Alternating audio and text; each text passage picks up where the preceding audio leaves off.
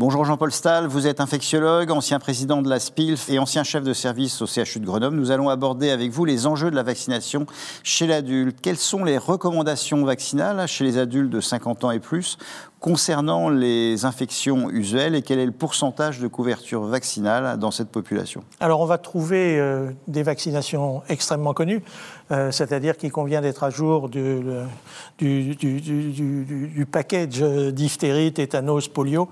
Euh, qui, est un, qui est un grand standard et que je crois qui est bien, bien assimilé.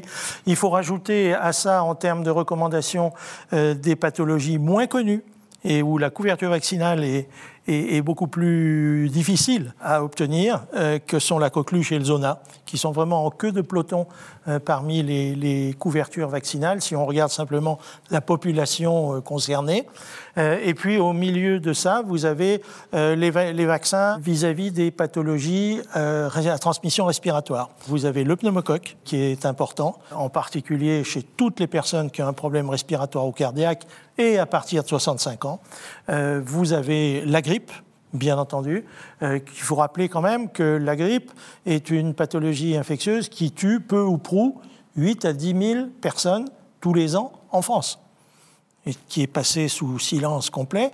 C'est vrai que face à la Covid, les chiffres n'ont rien à voir, mais c'est quand même 8 à 10 000 personnes qui meurent de la grippe alors qu'un vaccin existe. Euh, donc ça, ça fait partie d'une recommandation très forte dans la population, euh, et en tout cas euh, des plus de 65 ans, et puis moins de 65 ans quand il y a des pathologies associées.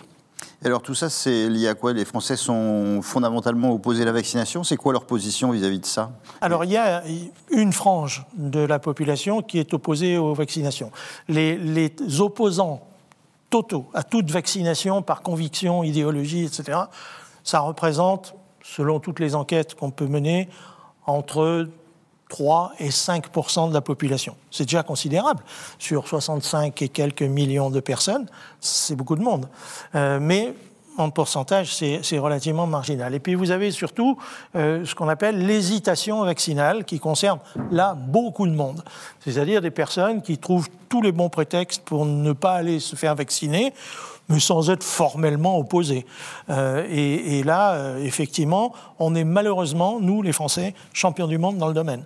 On est plus procrastinateur qu'opposant. Mais est-ce que la Covid a changé un peu la position? Alors la Covid, je ne sais pas si elle a changé la position. Selon l'enquête qu'on a, on a réalisée chez les adultes de plus de 50 ans, il y a une large majorité de la population française de cette catégorie d'âge euh, qui a une, une, opinion positive de, de la vaccination. Est-ce qu'ils le traduisent dans les actes? Ça, c'est un autre problème, mais au moins une, une, opinion, une opinion positive. Donc je dirais non, la majorité de la population est en faveur de, la vaccination.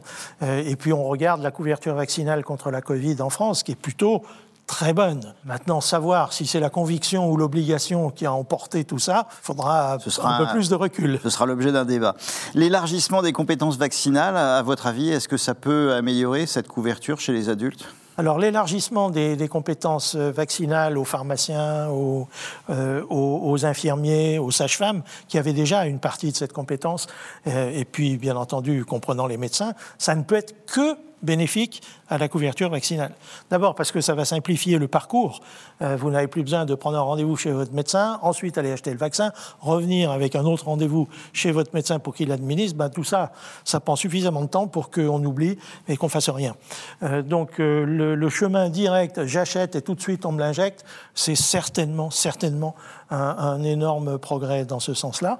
Et puis plus il y aura d'acteurs pour vacciner, plus on va élargir la couverture vaccinale. Ça me paraît être euh, de la mathématique extrêmement simple. Comme ça a été démontré avec la grippe. Quelle est votre conclusion ou votre message? Ben, je dirais que euh, l'élargissement de cette, euh, de cette vaccination à d'autres acteurs, c'est quelque chose d'extrêmement positif et ça témoigne d'une vraie volonté en faveur de la prévention en France. Et il faut le souligner parce que les actes en faveur de la prévention en France, ils sont pas si nombreux, vaccinales, vaccinale en France, ils sont pas si nombreux.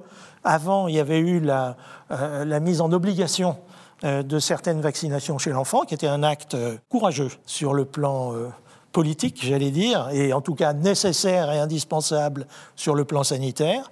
Euh, et puis il y a maintenant cet élargissement de la population apte ou autorisée à, vacciner. Donc ça va vraiment dans le sens très positif et c'est ce qui m'incite à un certain optimisme. Merci Jean-Paul Stahl. Je vous en prie.